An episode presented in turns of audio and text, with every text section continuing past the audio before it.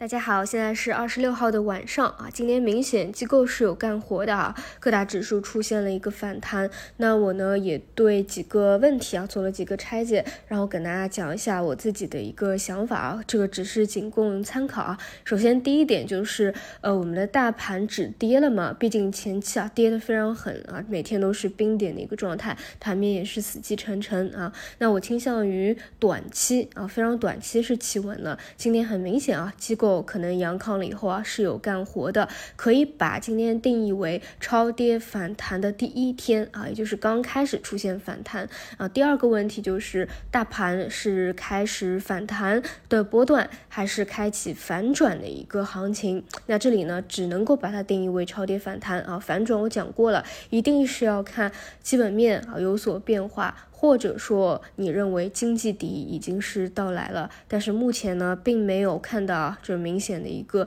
变化在，所以呢，我估计啊，还是要以月为计啊，进行一个等待的。那么第三点就是看反弹的高度到哪里，这个今天中午就给大家聊过我的一个想法。首先第一步，我觉得。对于十日线进行一个反抽，这个问题应该是不大的。但是在过了十日线以后啊，能不能够再往上行啊？我觉得呃，基本上中轨这边是一个极限极限的高度位置了，基本上是。过不了啊，尤其是当下量能还不足的一个情况下啊，这个反弹高度是非常有限的，所以其实是可参与可不参与啊。但就如果说完全不参与其中，会有个什么问题呢？就是你看上去啊，好像哎大盘啊反弹了几天了啊，拉出了两根阳线了，到时候你又急对吧？又觉得这是一波反弹了，又想冲进去，但其实呢根本没有空间的，反而呢又被短期给套牢了，这个就会比较难受了。所以就是。就是要么你在第一天刚开始反弹的时候就去小小的参与一把，要么呢就是不要去参与啊，因为本身你你即使有盈利啊，也不会特别多的，尤其是我们现在各种品种其实看那也不是特别清楚的一个情况下，那好吧，所以暂时来说，因为今天第一天反弹嘛，肯定不是说超跌反弹就今天一天就结束了啊，没有那么短的一日游。但是在网上呢，一方面是阻力重重啊，最关键是没有上行的一个动能在啊，然后再来讲到第四点啊，如果一小波反弹啊，几天的反弹以后遇到了压力位以后啊，到底怎么样再做方向的选择？我个人倾向于啊，还是会回落一阵的，就跟前段时间我们的。总思路是一样的，就是防守啊，就是好好的休息，等到这一波磨底期结束以后啊，市场有生机以后再去找机会。这里还是分成两种吧，第一种就是真的跌多了啊，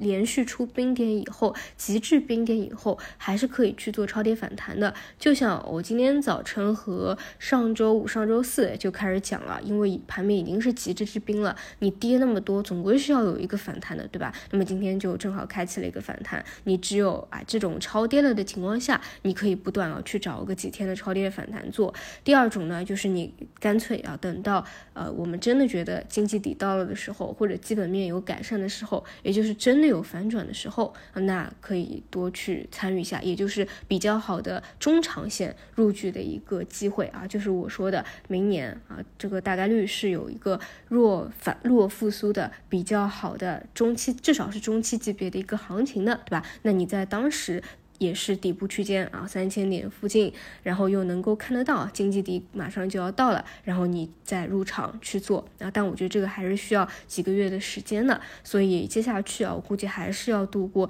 比较长一段时间的难熬的摸底期。所以从这个角度来看啊，这几天可能是接下去一大段日子里面啊，反而是相对比较舒服的一个时候了啊。这次超跌反弹反弹完，还是得延续目前的一个下跌趋势来。啊，然后再来讲一讲反弹品种的一个问题。今天我们可以看到啊，呃，比如指数层面啊，是科创弹的最好，因为本身一直以来它的这个弹性啊就会比较足一点。第二个呢，就是前期一直连续下跌的超跌的赛道品种啊，今天是连续的一个拉升啊，基本今天涨停大涨榜单里面啊都是这类品种。那会不会是这一个方向啊？是延续这一次的超跌反弹的波段？那么首先至少要看明天的一个溢价。如果明天啊这些涨停的品种都没有溢价，或者说没有在二连板往上的，那基本啊这个持续性也是大打折扣的。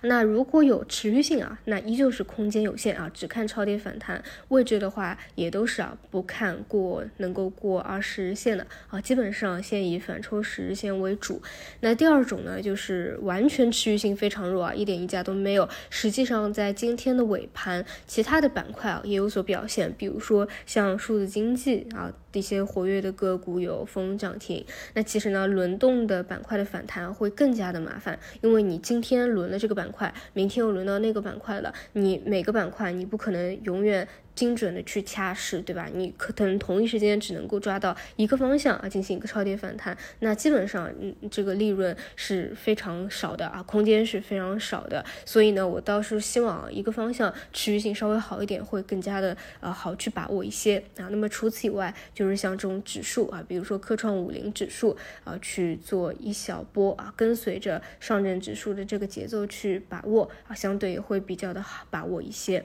就整体来看啊。这个位置依旧不是说逻辑的时候啊，依旧是偏刀口舔血啊，机构资金在乱撞，更多是看资金选择的时候啊，资金也是比较的迷茫啊，更多是去看哪些方向跌的比较多了啊，来去做一个超跌反弹。那么相应的，你就需要去做好超跌反弹的一个纪律，要不然就干脆不做啊，但千万不要说哎。拉了两根阳线上去了，哎，你看指数，哎，好像又站稳三千一百点了，想着是不是一波行情又要开始了？这个时候再追进去，那真的啊，又又要被套了啊，到时候又要被套了，好吧？这是我整体的一个想法，那我们就明天再聊吧。